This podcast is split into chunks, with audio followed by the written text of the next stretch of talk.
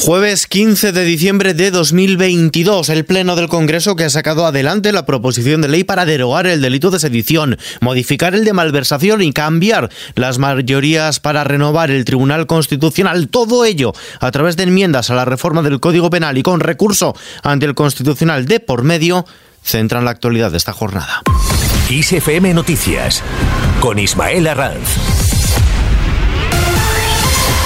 ¿Qué tal? El Constitucional ha aplazado al lunes su decisión sobre si frena la ley para renovarlo. El Tribunal de Garantías ha decidido aplazar hasta la semana que viene, hasta el lunes concretamente, la decisión sobre si paraliza la tramitación parlamentaria de los cambios en el Poder Judicial y en el propio Alto Tribunal que se pretenden aprobar, que se han aprobado esta tarde de jueves en el Congreso de los Diputados a través de enmiendas a la reforma del Código Penal. Los letrados del Constitucional han emitido informes contradictorios, pero es que el Pleno Extraordinario del Tribunal de Garantías convocado para estudiar esta cuestión, primero debe resolver las recusaciones planteadas por Unidas Podemos a su presidente Pedro González Trevijano y al magistrado Antonio Narváez por ser afectados directamente por la ley, dado que implicaría su salida del tribunal. Íñigo Rejón de Más País, Yolanda Díaz, vicepresidenta segunda del gobierno. Muy grave, hasta a punto de ocurrir una cuestión muy grave, una grave crisis institucional y constitucional en España. Afortunadamente han dado marcha atrás, yo creo que eso es una buena decisión Creo que la estrategia de bloqueo y de sabotaje del Partido Popular ha estado a punto de llevarnos a una crisis institucional gravísima, por la cual un conjunto de personas con el mandato caducado han estado a punto de intentarle impedir al Congreso que discutiera eh, un punto del orden del día. Que siempre el órgano, el tribunal, tendría capacidad de revisión ex post de lo que hoy decida democráticamente la Cámara del Congreso de los Diputados. Y le recuerdo que estamos ante la soberanía popular, que se dirime en esta sala en la que ahora mismo me dispongo a entrar. Por tanto, es gravísimo lo que está pasando. El Partido Popular ha admitido que le habría gustado una respuesta rápida del Tribunal Constitucional tras su recurso de amparo pidiendo paralizar la reforma penal que se ha votado en el Congreso, pero ha mostrado su respeto a la decisión del Tribunal de Garantías. Dicho esto, anuncian que seguirán combinando la acción política y judicial para frenar, dicen, los desmanes legislativos del gobierno de Pedro Sánchez. Cuca Gamarra, secretaria general del Partido Popular. En esta Cámara hay que respetar los derechos fundamentales, los derechos políticos que tenemos todos y cada uno de los diputados. Y esos no hay ninguna mayoría que te las pueda quitar.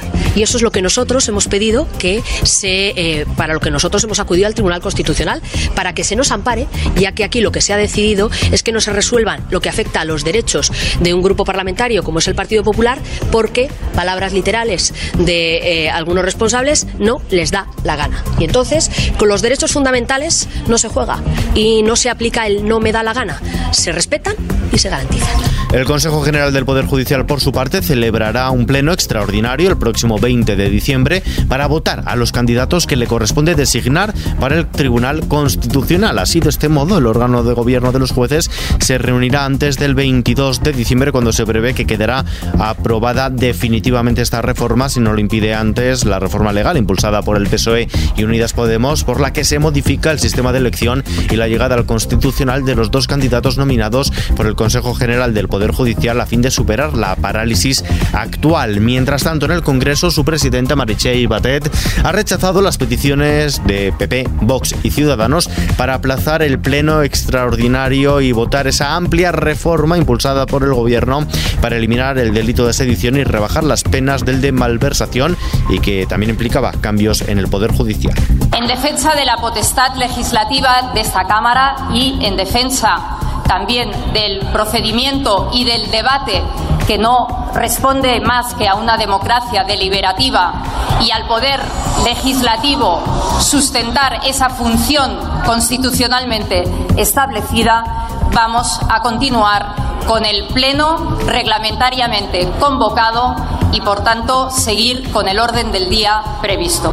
Al inicio de este pleno extraordinario, esos tres partidos, PP, Vox y Ciudadanos, han pedido a la presidenta de la Cámara que suspendiese el pleno hasta que el Tribunal Constitucional decida el próximo lunes si se admite el recurso del Partido Popular en el que pide frenar de forma cautelarísima los cambios previstos en la norma en el modo de elección de los magistrados del Tribunal Constitucional por parte del Consejo General del Poder Judicial.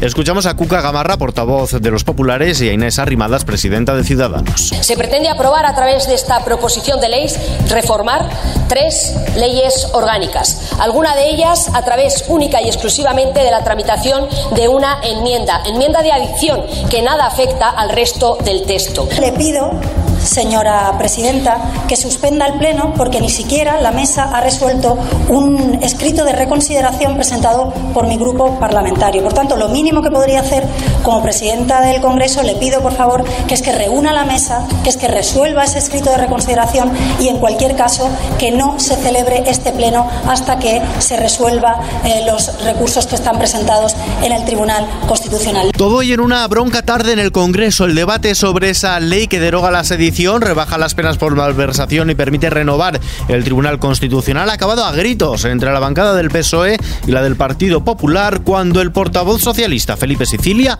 ha acusado a los populares de intentar parar un pleno como hizo Tejero el 23F. Hace 41 años la derecha quiso parar un pleno del Congreso y parar también la democracia.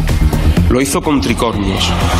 Hoy, señorías, hoy, señorías, la derecha ha vuelto a querer parar.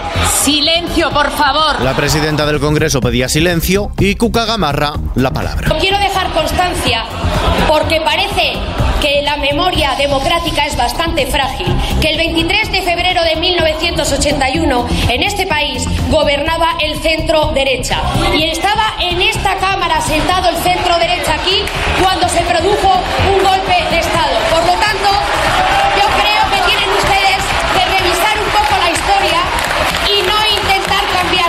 Una sesión en la que Esquerra ha insistido en el referéndum. El portavoz de los republicanos catalanes en el Congreso, Gabriel Rufián, ha reafirmado su compromiso para que se acabe celebrando un referéndum de autodeterminación en Cataluña. Lo ha hecho durante su intervención en el Pleno, en el que la Cámara Baja ha votado esa reforma legal que permite eliminar la sedición y rebajar las penas de malversación, delitos por los que fueron condenados los líderes del procés.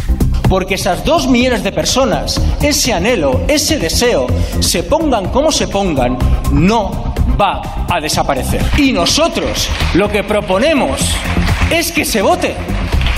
Es que se vote. Se está hablando de un referéndum.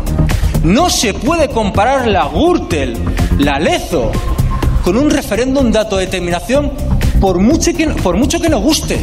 Finalmente la votación se ha producido y ha salido adelante con 184 votos a favor, 64 en contra y una sola abstención y con la ausencia de los diputados de Ciudadanos que han abandonado la Cámara y la negativa de la bancada popular a participar en la votación. Cuca Gamarra ha explicado por qué no han votado aunque se hayan mantenido presentes en la sesión. Que este grupo parlamentario no ha votado, ya que esta votación no debería de haber tenido lugar en los términos que se ha producido porque no debieran de haberse incorporado dos enmiendas o en su caso debiera de haberse esperado a la resolución que está pendiente del Tribunal Constitucional. Como no somos partidarios de abandonar las instituciones, es por los que nos hemos quedado durante la votación, pero en un momento tan crítico como este, evidentemente no vamos a votar. Un pleno del Congreso que también ha dado luz verde hoy a la reforma de la ley del aborto, que garantiza esta prestación en hospitales públicos. Elimina la obligatoriedad del consentimiento paterno para las jóvenes de 16 y 17 años, con lo que el texto continúa su tramitación parlamentaria en el Senado. La ministra de Igualdad, Irene Montero, defiende además el derecho a la educación sexual. Apostamos por el derecho, por el derecho a la educación sexual como un derecho fundamental de los niños y de las niñas de nuestro país para ser más libres y felices. Esta es definitivamente una legislatura de avances feministas. Avances como esta nueva ley del aborto o como la ley de garantía integral de la libertad sexual son los que permiten que ejerzamos la libertad sobre nuestros cuerpos. En clave social, de Deco Group y su fundación se convertirán en la primera empresa de recursos humanos en obtener el sello Audience Friendly. El proyecto incluye la implementación de señalética en la sede del grupo y en las oficinas de la fundación, la formación en diversidad y trastorno del espectro autista a todos los trabajadores, así como el diseño de protocolos específicos en materia de recursos humanos y fidelización del talento. Adeco se suma de esta manera a esos 200 espacios Audience friendly que ya están implementados en España. Más cosas, el 40% de los españoles ha hecho donaciones este año. 4 de cada 10 personas han colaborado económicamente con alguna entidad no lucrativa a lo largo de este 2022, lo que supone casi 16 millones de españoles, un millón más que en 2020. La infancia, personas mayores y enfermos son los colectivos a los que se destina más donaciones, según lo pone de manifiesto el estudio del perfil del donante 2022. En lo que toca a los bolsillos, el precio de la luz baja mañana un 23,6%, lo hace hasta los 129,16 euros el megavatio hora, según los resultados de la subasta celebrada hoy en el mercado mayorista ibérico. Por cierto, que de no contar con el llamado mecanismo ibérico, que limita el precio del gas natural destinado a la generación eléctrica, el precio mayorista para mañana sería de 266,8 euros el megavatio. Por su parte, el Banco Central Europeo ha decidido subir los tipos de interés en medio punto hasta el 2,5%, su nivel más alto desde diciembre de 2008 y prevé seguir incrementándolos significativamente para contener la inflación, que continúa siendo excesivamente elevada, noticia que ha sentado como un jarro de agua fría en los mercados. La bolsa española ha caído este jueves el 1,7%, es su mayor descenso desde finales del mes de septiembre. Su principal índice, el IBEX 35, ha estado en negativo toda la sesión, ha cerrado en los 8.218 puntos, con solo dos valores en positivo, IAG y Farmamar todos los grandes valores han retrocedido. El euro se cambia por un dólar con 6 centavos. A continuación, vistazo a la previsión del tiempo para mañana. Meteorología prevé para este viernes cielo nuboso cubierto en la mayor parte de la península con precipitaciones en Cantábrico, Pirineos, noreste de Cataluña y cuadrante suroeste donde pueden llegar a ser tormentosas. Las precipitaciones no se descartan de manera aislada y ocasional en el resto del territorio, salvo en zonas de Levante donde no se esperan o predominarán los cielos poco nubosos. Temperaturas en descenso generalizado, salvo en el suroeste peninsular donde primarán los aumentos. Con la previsión del tiempo para mañana nos despedimos por hoy, pero la información continúa actualizada las 24 horas en los boletines de XFM y ampliada aquí en nuevas ediciones de nuestro podcast XFM Noticias. Gustavo Luna en la realización. Un saludo de Ismael Larranz. Hasta mañana.